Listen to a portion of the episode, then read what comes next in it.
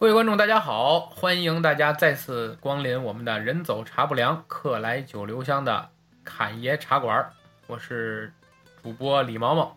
今天呢，我们给大家更新的这期节目呢，依然是我们的一个非常有意思的话题啊，就是我们方言版的游记啊，是为大家来讲述我们主播老九去年去中东的。这个约旦和以色列去旅游的这么一个游记见闻，啊，让我们掌声欢迎老九登场。哎，各位听众，大家好，我又来了。咱们 今天最最后一站以色列，以色列啊啊，OK，那今天还是继续你来为大家分享。以色列，以色列，咱开始，咱还是先简单介绍一下这个国家。这国家是南北这种长条状的国家，南北向的。然后呢，我给大家介绍一下它的地理位置，大家就知道它现在的一个处境。呃，它的西面是地中海，东面呢是约旦，南面呢就是红海埃及地区，就是加沙地区。咱们这个词新闻联播什么新闻都经常听到啊，加沙地区就在他们南面。加沙地区有谁呢？有哈马斯。他们的北面呢，西北方向是黎巴嫩，黎巴嫩有专门就是为打以色列成立的真主党。东北方向叙利亚，叙利亚最有名的就是大毛知道是哪儿吗？叙利亚呀，啊！刚才您介绍这一圈，我觉得基基本上这一圈都恐怖主义。叙利亚就是 IS。所以说他的很久没有人提过 IS 了。他得强敌环绕，他得绝对这个夹缝中求生存的以色列。对，呃，后面咱也可以讲到这以色列，他这个为什么一定要要在这个环境当中？其实他以前啊，嗯，给他好多地方建国的地方，包括非洲都想给他划给犹太人划一条地儿，但是犹太人啊，犹太人他必须要回回这儿，他们觉得这儿就是他们的这个。呃，对，以色列人这个神地单神地建国，以色列建国这故事实在是太曲折了。是，所以说咱就先聊聊呢。我第一站就是特拉维夫。嗯，我们咱从国内成都就是先飞到特拉维夫。特拉维夫，咱大家都知道是这个以色列在国际上承认的首都，就是在特拉维夫，对吧？是。但是他们自己觉得特拉维夫不是首都。他们始终就是认为耶路撒冷是他的首都，圣城嘛。啊，耶路撒冷他自己认为，现在美国也承认耶路撒冷了，对吧？把大使馆也迁到了，也迁到耶路撒冷了。然后我们在去耶路撒冷最后一站，全程最后一站的时候呢，参观了以色列的国会大厦，当然没让进去啊，在外面参观。他们家他们那国徽的就是一个那个蜡烛的那个烛台的形状，啊，嗯。为什么？我觉得他们为什么最后要特意给这个我们外国游客安排这个景点最后一站？我觉得他们就是想想有他的这个政治目目目的的，对吧？他就是想说，我们的国会大厦是在耶路撒冷的，对吧？嗯。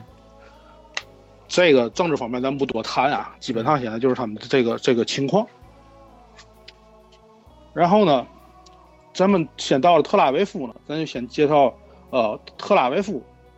沿线的这个地中海地区，它的地中海地区就是跟咱们欧洲看的，大家也许去玩过啊，这些地中海的小镇啊、城市啊，就是比较相似的。我觉得还是，包括它这儿有啊，它白城啊、亚法古城啊，还去了一个吉克隆雅夫小镇，这叫做以色列的普罗旺斯，这这么一个地方，他们就是相似于欧。相很相似于欧洲的这些地中海边上这些城市，啊，所以我觉得这个，所以我觉得这是以色列的这个形成的，还是就感受不同的文化，还是很多元化，对吧？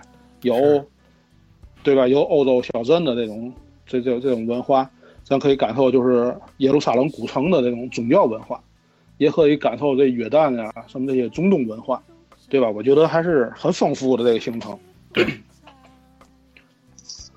嗯，我跟大家就着重介绍一个，它有一个叫海法的城市。这个海法在耶路撒冷靠北面儿这个城市，它是呢北部最大的城市。它这个景点有个什么景点？为什么要特特别拿出来说它？它也是紧邻地中海的。它有一个巴哈伊教，他觉得世界中巴哈伊教的世界的中心就在这个海法。嗯，我不知道你听说过吗？大毛的巴哈伊教这个听说过，听说过，挺著名的。听说过海法这个地儿对很著名。嗯，啊，因为他这个巴哈伊教好多就是好莱坞的啊，像美国的娱乐明星，包括咱们全世界比较那个有名的人啊，他都信奉这巴哈伊教。呃，咱们这儿有个歌手叫方大同，嗯，知道吧？咱现在背景音放的就是方大同，因为我我知道你讲的是吧巴哈伊的问题，所以我这背景音选的是哦方大同的歌。嗯，哦，巧了，方大同的 黑这个大白。嗯，对他们追求的是世界大同。方大同的父母就是信奉巴哈伊教，所以给他巴哈伊教意方大同。思其实就是倡导的宗教合一嘛，因为对本身咱前面几期节目老九也都为大家提到过，本身犹太、呃基督和伊斯兰教就是归就是统一的，他们本身就是由一个统一的一个一个信仰体系分支出来的。其实后面如果有时间的话，或者大家如果因为我们现在挖的坑太多了，是吧？如果大家等不及的话，其实平台里也有很多很很厉害的一些主播大咖，也曾经都讲过这个世界上的宗教的由来，你包括佛教啊，包括其他的很多著名的这个世界上的教派，其实你细倒它的根源，很多都是相似的。所以这就是巴哈伊这个教派的由来。对，这个巴哈伊教就是像布拉德皮特呀、水果姐呀，他都是信这个教的。他在美国是有有也有一些教堂的，呃，他们就觉得你不管你是乞丐也好，你是总统也好，你是各行各业、世界各地的所有人也好，我们是人人平等的。他们这就是他们追求的这个这个 信仰，对吧？是，包括潘巴哈伊教潘石潘也是巴哈伊教的，哦，这我还真不知道。对，他是巴哈伊。嗯，这个是巴哈伊教是伊朗，也是伊朗人建立的。对，它最早起源于伊朗。对，这我觉得很多世界上很多神教啊，都是伊从伊伊朗那边传过来的，传到世界的。对，因为 这也迎合了这个世界的发展方向，就是因为巴哈伊教的三个核心原则我还记得，嗯，上帝唯一，教宗同源，人类一家，对，没错，你说的特别对。核心教派。嗯，就是在他们这观念里，就是包括咱们讲这个三大教，他们他们的概念里，神是没有具象的一个东西嗯，他们从来没有说上帝是长什么样子的。影视剧里可能有，但是你看影视剧里有黑人上帝，也有白人，也有各种形态的人，知道吗？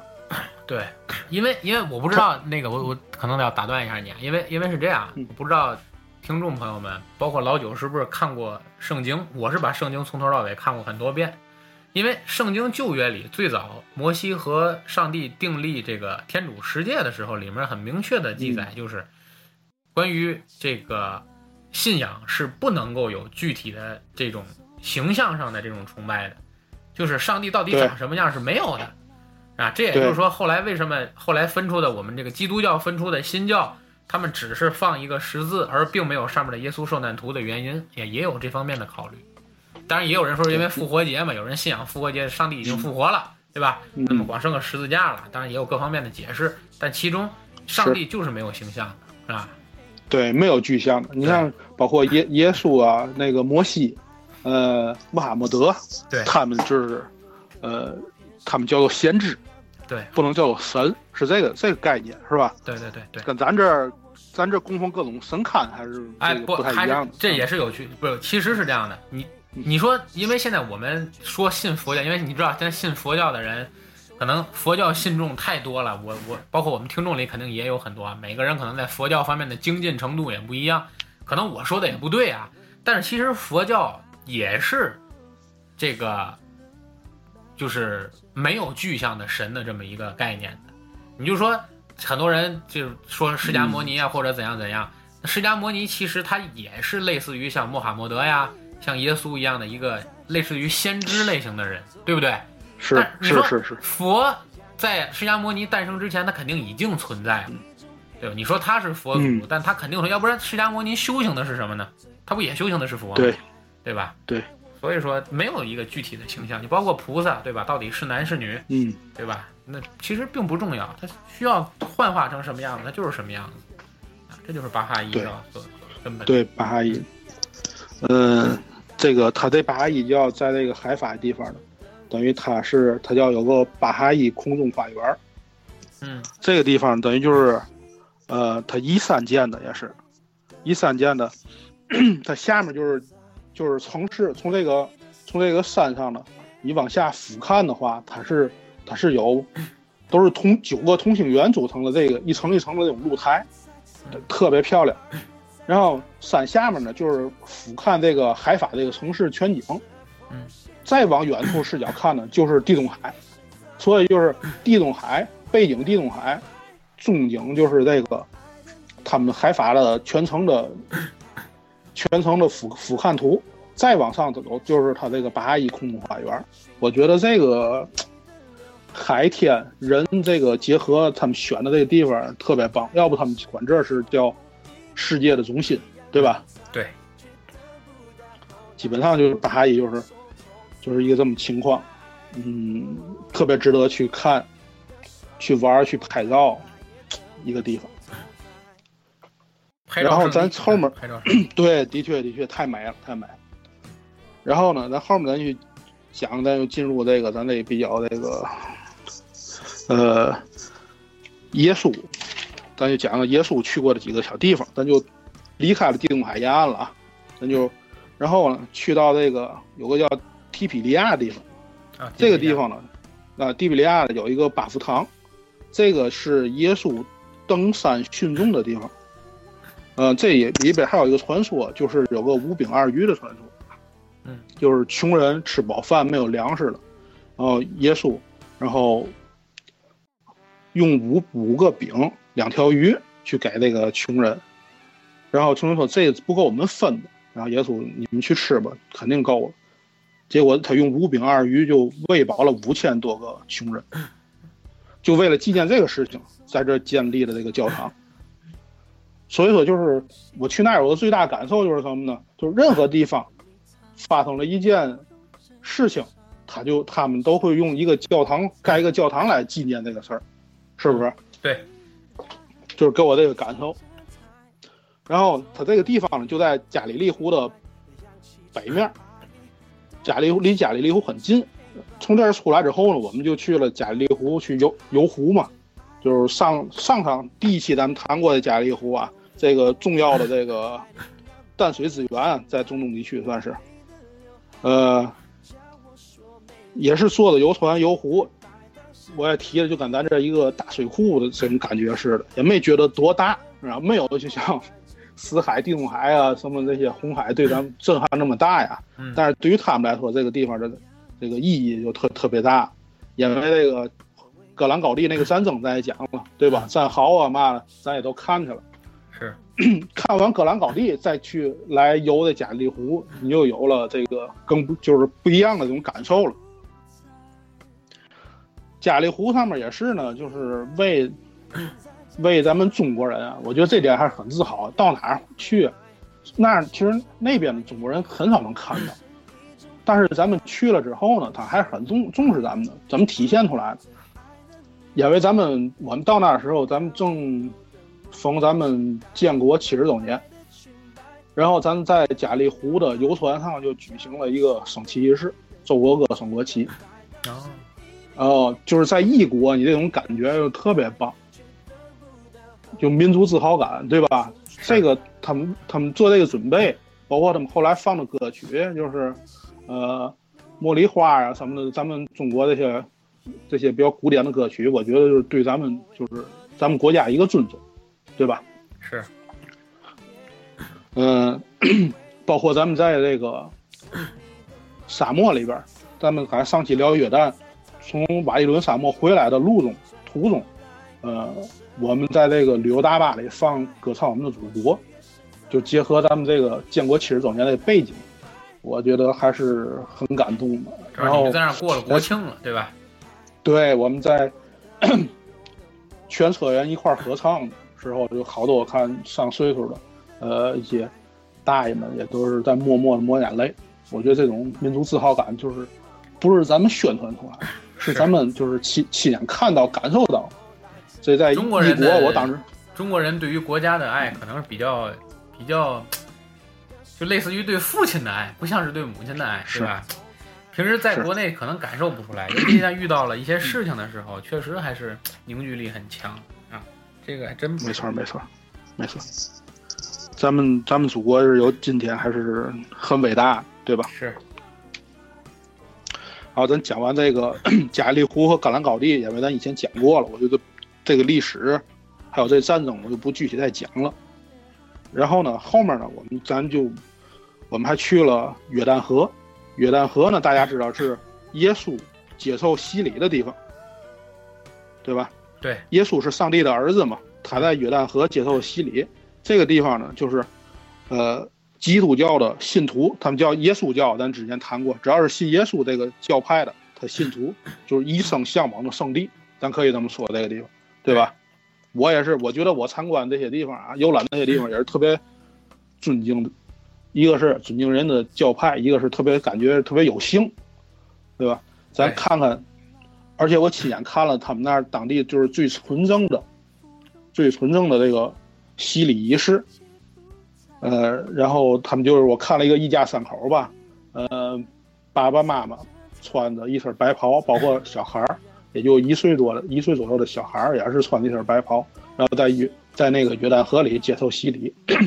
我们这也比较幸运，恰好人家有个洗礼仪式被我们赶上了，就是看了这个全程的洗礼仪式。然后呢，我也就是下水啊，去感受了一下。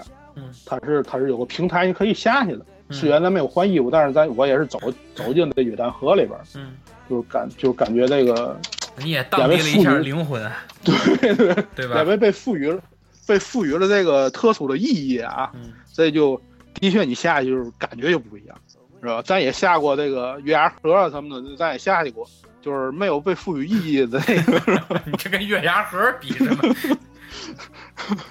游野泳去了，你这是？对对对，海河咱也游过，对吧？对，但那约约其实约旦河也就跟咱海河那么宽，有的地方还还没有海河宽。其实这条河不是很不是跟咱长江黄河咱想的那么这么那么那种那种大的河流一样，它不是这样，它就一条小河。我觉得它那规模呀，也就是什么月牙河呀、什么魏晋河，比这个稍微宽点有限，知道吗？但是意义重大，意义重大。意义重大，意义重大。它那河里都是小鱼，咱去泰国做那种那个小鱼 SPA 那个足疗，就是那种感觉，就是好多小鱼在在在就是吃你的剁你的脚，嗯对吧？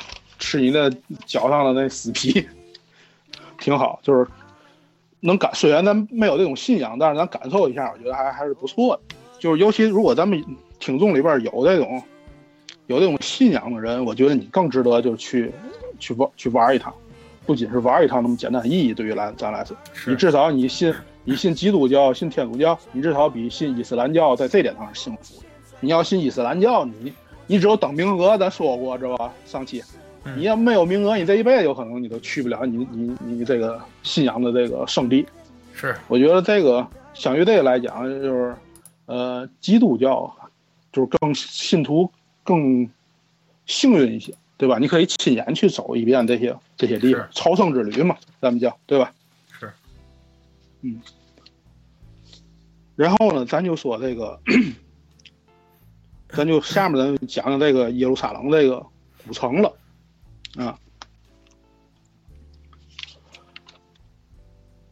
耶路撒冷这个古城呢，咱就是先说这个橄榄山，橄榄山的位置等于还是在城外，是俯瞰它这个圣城的。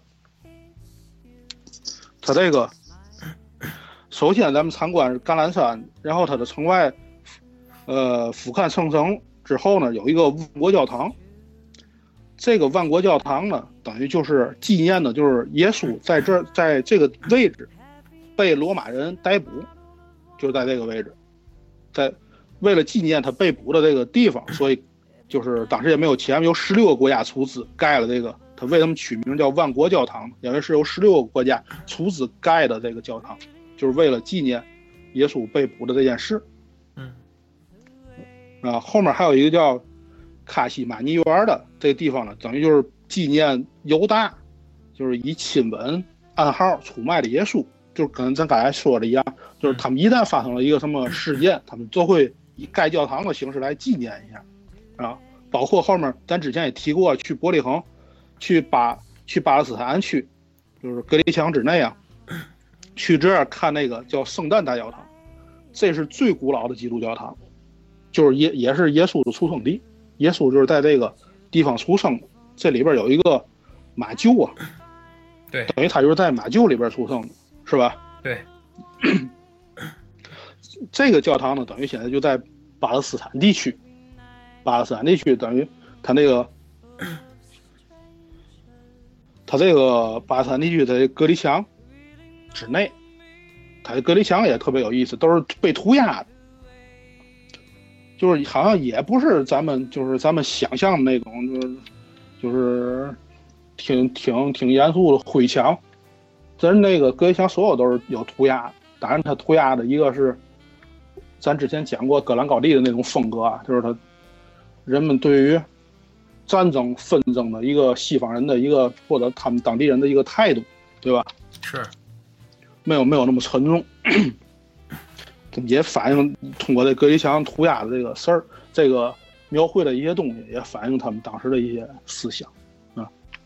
那一般都涂鸦什么内容呢？你这边看懂了吗？还是说他们就随便画画？嗯，他们涂鸦的就是天马行空，也是没有。反正至少我看呀，也没有人跟我细讲。就是据我观察，就是没有看懂他会。他会，但是导游跟我们说，他有反映一些他的思想，但是，但是这个地方就是路过，从这儿开车经过，我们没有去下来去细看，导游也没有给我们细讲这个事儿，就是那么短暂的时间内，我是没有看懂。如果听众们有有兴趣的话，可以上网搜搜这有没有什么这里边有故事啊或者什么，对吧？嗯。呃，然后咱说这个。圣圣诞大教堂呢，里边耶稣出生那地方呢，那马厩呢，我们其实最后是没进去。为什么没进去呢？呃，让进，呃，这教堂我们也进了，但是教堂里边这个马厩这个地方，人山人海，联合国一样的部队 在那排队，然后然后说我们至少四个小时排不进去，告诉我。哎呀。然后就征求大家意见，大家是在这排，大家是先测。对，因为你们只是参观去的，还有很多就是朝圣去的，人排多少小时？都是朝圣去，对吧？都是朝圣去各个国家，西班牙的、巴西的，就是什么意大利的，就是就欧美国的，就是全世界荷兰的，就各个各个国家。你想他这个，咱从这儿不得不不得不佩服他这个基督教，他这个传教能力还是很强的。就传遍世界各地。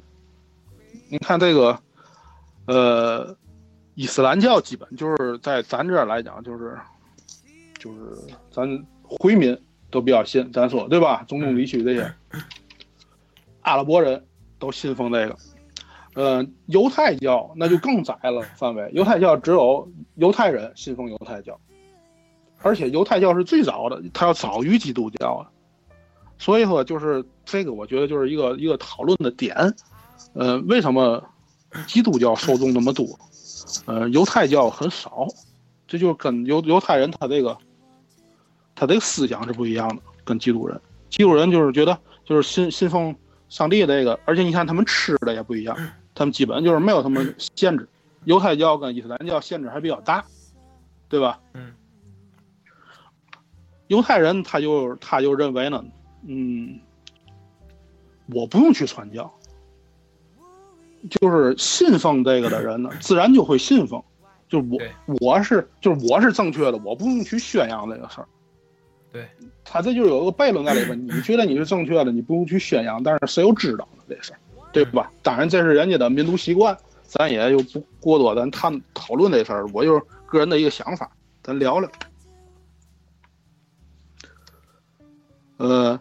因为犹太教和基督教相比，犹太教相对是一个内向型的宗教。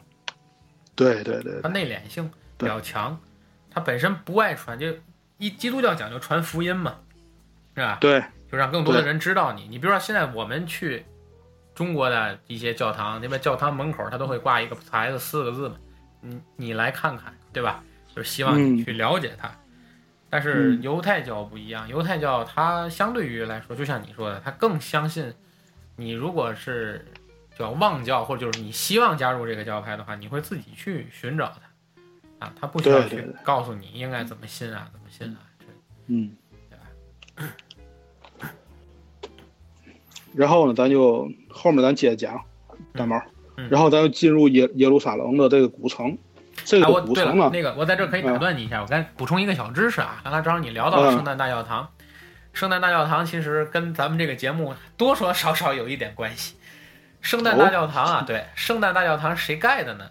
我要没记错的话，圣诞大教堂应该是，呃，罗马的君士坦丁大帝的妈妈叫啊叫海伦娜，我印我印象中应该是叫这个名字。是他当时和君士坦丁大帝一起去游历这个地方的时候，被这个地方那个事情所启发，然后出资去盖了这座大教堂。而这个君士坦丁大帝，就是兴建这个君士坦丁堡的那个人哦，啊，就是兴建君士坦丁堡，就东罗马的皇帝君士坦丁大帝嗯。兴建君士坦丁堡。所以因为正好我们上期上一期节目里也聊到了君士坦丁堡嘛，就是奥斯曼土耳其、嗯。最后对穆斯，林这个这个伊斯兰教占领的这个圣城啊，就是不叫圣城，就占领的这个基督教世界最重要的堡垒就是君士坦丁堡，嗯，所以正好就跟这段历史事件又呼应上了啊。对。没错，你说的很对，就是他建的。OK，好，那咱们讲讲古城里边，好吧？进入耶路撒冷。OK，嗯，它这古城呢分为四个区，有基督基督徒区、穆斯林区、犹太区，还有一个第四个区叫亚美尼亚区。亚美尼亚人在这还是有一定的数量聚集的，所以它有一个最小的也是亚美尼亚区。它分得很细吗？就绝对的、绝对的这么就是划分的很明。对，对，他们划分还是比较细的，就是这个这个区域就是什么区，这个区域就是什么区，啊、这个还是还是划的比较细的。哦，嗯，我们等于那天进的进的这个古城里面呢，走的这条路线呢，就是就是当初啊，呃，耶稣被定罪之后，嗯，他背着十架十字架走的这条路，他们就叫叫做苦路。嗯，苦路，他一直他的这个他的终点呢，就是在圣母教堂那个地方。那个圣母教堂呢，就是耶稣最后死而复生升天的地方，就是圣母教堂。他这个他这个死路这一路呢，他就经历了好多好多站，十四站，就是有第一站就是耶稣被定罪的，在这个地方定罪了，这就是第一站。第二站呢，就是耶稣被从这儿开始背十字架了，然后后面呢有耶稣第一次跌倒，嗯、他在哪里遇见了耶稣遇见他母亲圣母玛利亚，然后还有他就是包括他这个到哪里就是他出汗了，谁为耶稣就是抹面啊、就说来就为他擦擦汗，嗯，这些一系列的地方吧，他在哪第二次跌倒，他在哪还安慰哭泣的妇女，然后第三次跌倒，然后被人剥去衣服了，嗯然后被钉在十字架上，然后他在哪里就是感到身体不舒服、难受了，最后从哪取出十字架，最后一最后一站就是耶稣从那儿收敛入墓了，他已经被钉上十字架之后死了嘛，嗯死了之后他就在这入入的坟墓，嗯，这一系列就是沿途，应该我一共十们走这个四处，对吧？应该一对共十14处处，组合起来叫十四处苦路嘛，耶稣受难图，就是，对。嗯我们走这最大的感受就是什么呢？也是一样，就是朝圣人家朝圣来的这些个旅游团，他们真的是背着一个很大的十字架，他们在走这条路，他们是背着十字架，就是走这个耶稣的苦路，他们要感受、感同身受一下。嗯嗯，这个我觉得这个信仰啊，是的确这个耶路撒冷这地方神奇之处，对吧？嗯。最后的重点呢，它就是刚才咱讲在这个圣母教堂这个地方，那在这里就是死而复生，然后升天，然后在这儿呢，嗯，参观也是有一个，我有一个比较露怯的地方在这儿，然后 我又我又看人家都在一个石板上面哭，好多人嗯就趴他们哭，然后我就我也想看看这个石板为什么哭，嗯。然后呢，然后我也就就就就就挤到前面去，然后我也趴在石板上，哭没哭呢摸摸是没哭，嗯。对，挺凉的，也是咱没有这信仰，咱也不懂，咱也没哭。然后我看旁边人啊，就这个时候，新爬上来的人都从口袋里掏出一块手绢儿或者抹布吧，嗯擦这石板。然后我以为是这个什么什么信信仰了哈，人就这个石板是什么石板呢？就是当时耶稣就是死去之后躺的那个石板，他就躺在这儿了。嗯，我觉得这是也为为了对耶稣表示尊重，对吧？嗯把这擦干净了，然后算是啊，就是声泪俱下，鼻灯哈喇的，就是特别特别的伤心，哭的。我在西西墙，我哎，我在哭墙都没看见有人家哭，知道吗？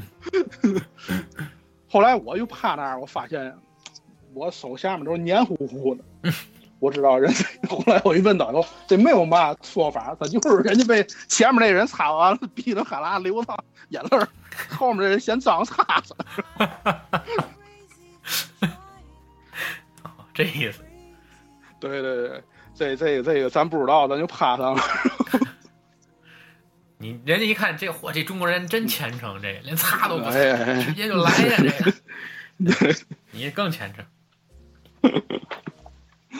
哎呀，行，咱讲这个西西墙吧。啊，西墙就是这个 犹太人聚集，对吧？犹太人聚集的地方，然后祈祷的地方，包括他们这个救赎跟新生的渴望代表着。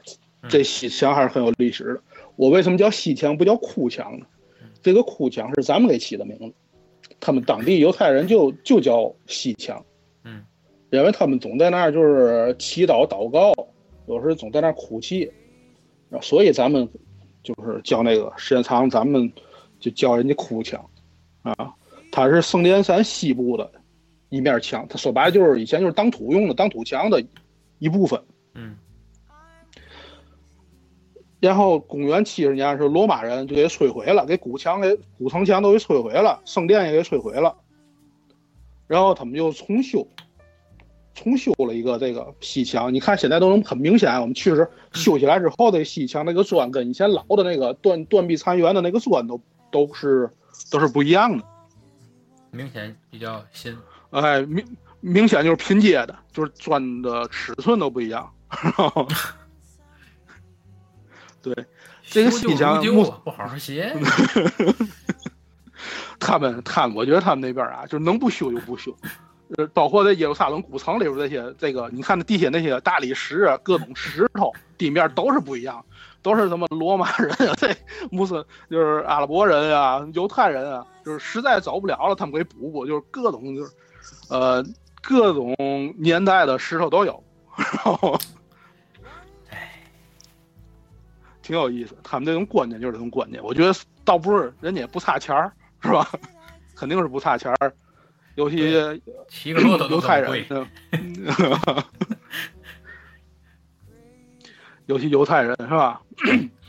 我觉得他们就是这种，就这种习惯。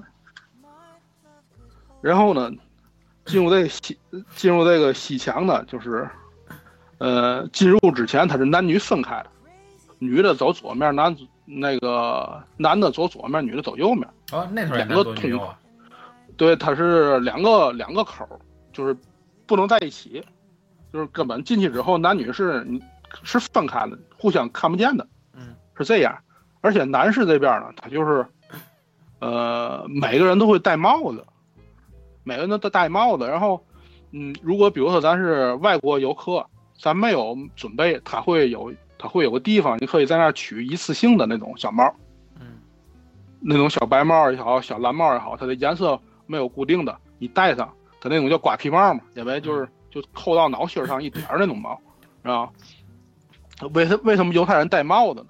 这里边咱说就是，咱看犹太人最最大的标志就都是鹰钩鼻子，然后戴帽子，对吧？嗯，他是这样的，因为他们觉得啊，上帝啊是从上往下看的，嗯，你呀、戴帽子才能让上帝看清，你是对上帝的是尊重的，是不不戴帽子人就是不尊重。啊，不戴帽子是异教徒嘛，他们认为，对吧？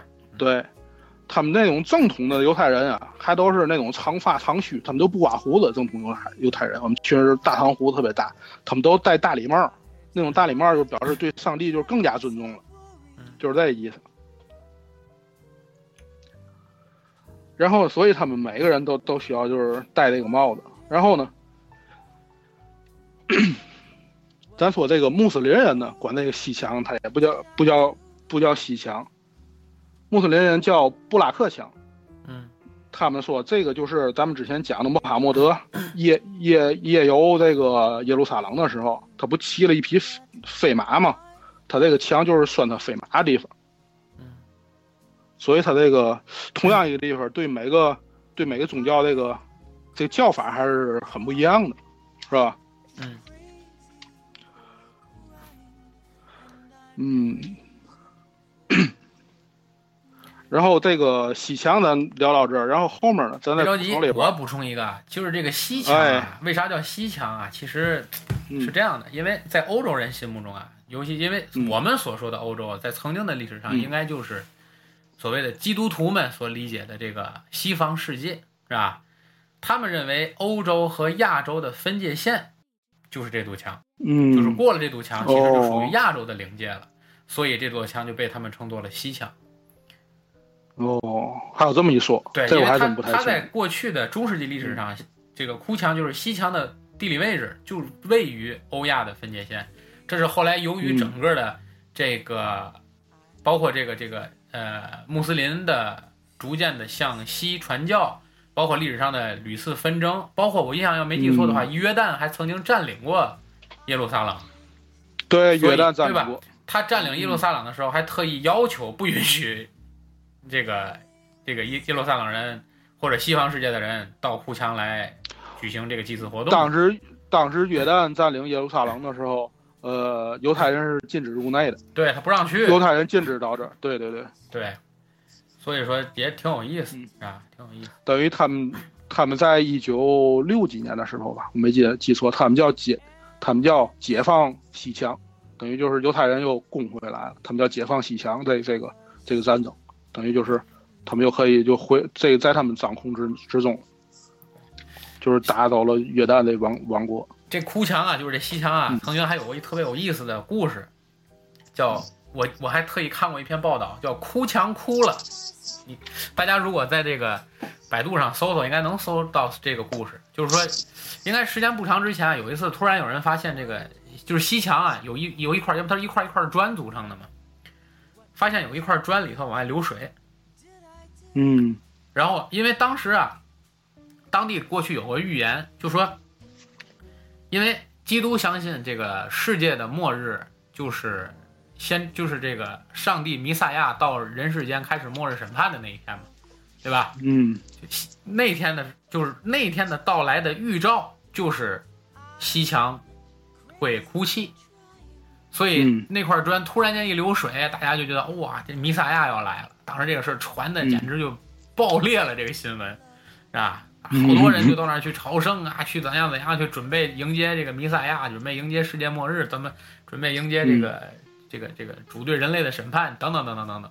后来当地就开始排查，发现就不远的处，因为它当地属于干旱嘛，不远处做那个那个就是那种就是那种滴就是那个那叫什么滴漏式的那种灌溉系统，有一个水管儿裂了，长期的那个水就往这边流，然后导致那个水从那个砖缝里流出来了，哦，闹了一场大闹剧，闹了一场大闹剧，这这被称为“哭墙哭了”嗯这个故事啊，嗯挺有意思。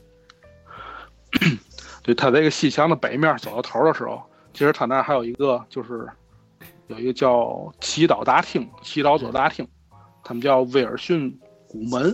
从那门里进去之后，都是都是呃 犹太人做礼拜。他那边有那种大书架，里边都是他那些古籍，我也翻了翻，就是嗯真是看不懂啊。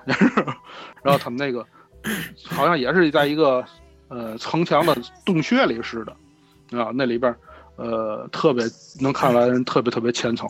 这个这个古典犹太人的确，他们的犹太人现在也分，就是新新犹太人、古典犹太人，他们这个差异其实也是挺大的，嗯，是吧？对，因为很多人会不知道为什么叫叫哭墙，就是为什么现在要到哭墙，很多这个耶路撒冷人要到哭墙去哭，是吧？这件事情就是因为当时罗马的这个主流教派并不是一神教，罗马当时是信仰多神教的。如果大家对罗马历史有了了解的话，罗马是信仰多神教的，它什么管牲畜的呀，管爱情的呀，管就类似于像希腊古典神话一样，它信仰很多神是，它是众神教。而这个犹太人呢，当时信仰的就是一神教，就是我们所说的，包括后来的这个犹太教啦、基督教啦、伊斯兰教啦，都是一神教。所以当时罗马的多神教侵略到了伊斯兰这个这个这个这个耶路撒冷的时候，就占领了耶路撒冷。所以当时人们就是觉得这件事情特别难以理解和接受，所以很多人为了依然捍卫自己的信仰，就到哭墙那个地方去哭泣，表示对于耶路撒冷被另一个异教派的这个罗马占领这件事情的难以理解，所以叫是哭墙。但是这件事情呢，有意思就是占领了耶路撒冷不久之后，整个罗马的教这个这个这个，呃，上流社会和他的这个整个的皇室啊，就逐渐的也被这个基督教给影响，变成了基督教国家了。所以到最后，为啥这个梵蒂冈罗马教廷呢，就是这么来的。是对你说这个没错，尤其这个多神教和一神教这个，这个我觉得这个耶路撒冷啊这块地方可可讲的太多了。对如果感兴趣，就是感兴趣的朋友呢，就是你可以，一个是你亲自去走走，一个是你可以多查的这个这个资料。然后我们其实不如去走走，嗯，暂时不如去走走。然后嗯其实对于好多呃大多数人呢，就是相当于就是，尤其我这个水平的，我我觉得就是我今天讲的就已经就是对于一些人来说听过去也就忘了，对吧？是记不住那么那么多那个，所以我已经很简化，其实可讲的很多。就是我面前摆的这些资料，就都是我旅游带回来的。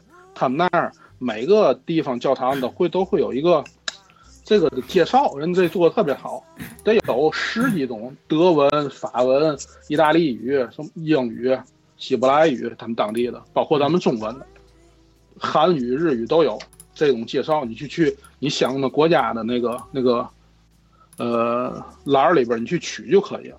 我觉得这个东西就是人家做的就特别好，就把这个这个教堂的呃前世今生吧讲得很明白，它是什么时候建的，为什么建的，对吧？通过他们故事，什么时候被摧毁了又重建的，是吧？人讲的都挺好。然后，所以呢，我觉得大家感兴趣的可聊的话题很多。但是我我又今天我准备这期的时候，我也挺矛盾。如果我就是照这些东西去念吧，我感觉就是大伙儿听完这期节目呢，可记的东西不多。然后我不通过这个念吧，就是我只能用通，最后我决定还是通过我这种白话向大家传播一点这个，就是点到为止的这种知识，我觉得也方便大家去记，对吧？听完这个，就是把大家的馋虫逗起来，是吧？听完这期节目呢，就是哎，知道一些他们宗教的最浅层次的一些关系。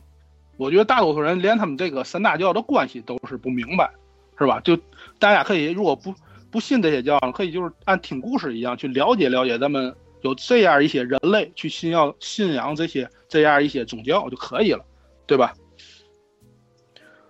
没错 没错，因为这个很多关于宗教的故事，要真正讲起来，那都不是一两期节目能讲明白的，是，对吧？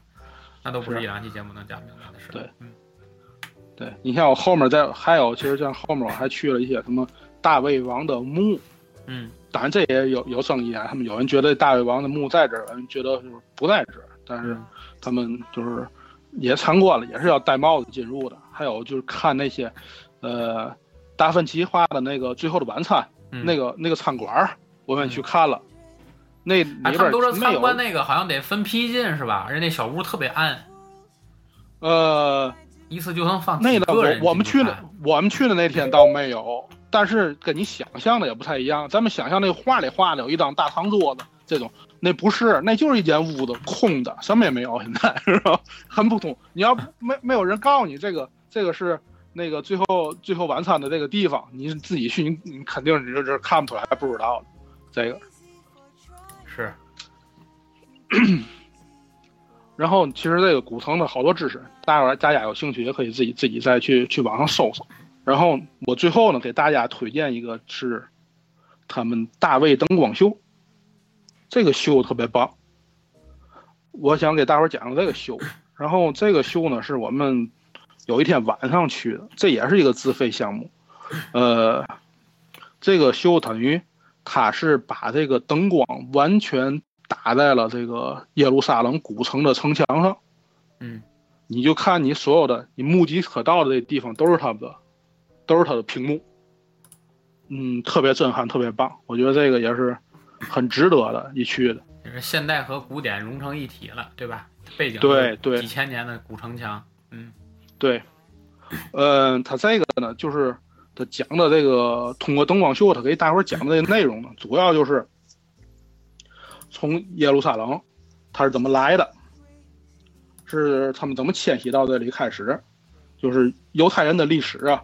然后大卫王怎么建的宫殿在耶路撒冷，对吧？然后他们什么时候罗马人占领了他们？什么时候对吧？又又又回到了这里？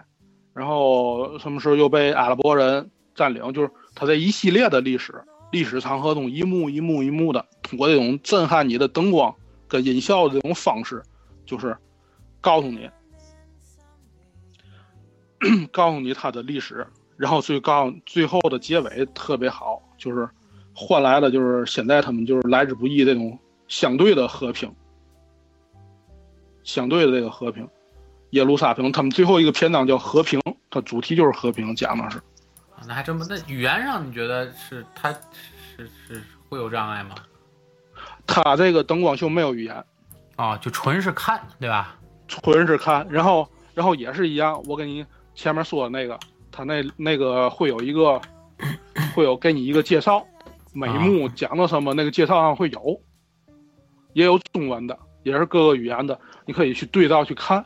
你其实通过他的介绍再对照他的灯光秀，你可以就就明白他的基本的含义啊。就对于人家，人家是通过这种形式，不是说给你去讲这个，我们犹太人是为什么一定要。一定要生活在耶路撒冷这片土地。我们为什么一定要回来？他是通过这个一个一个灯光秀的这种形式，他告诉你，我们为什么我们的起源就在这儿，我们又多什么时候被被占领了，我们什么时候反抗，我们什么时候回来了，就历史上那些大事件，他全给你串下来了，一直串到今天。那真值得一看，大卫灯光秀是吧？对对对。看看在 B 站上能不能找到。我我给你发两段视频可以啊，我这有。